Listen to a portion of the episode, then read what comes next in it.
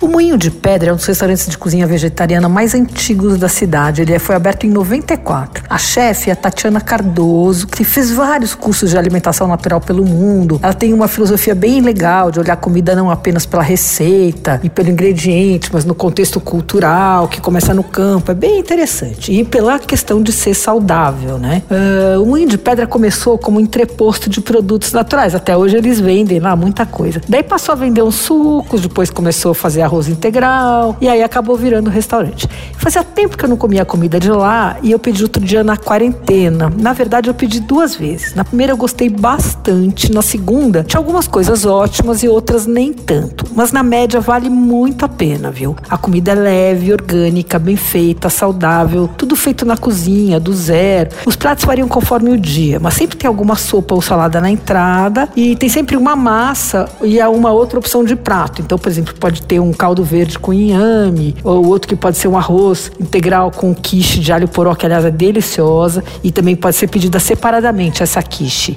No dia que eu pedi, ela veio com arroz integral, com semente de girassol tostada, grão de bico com tahine, tomate e hortelã.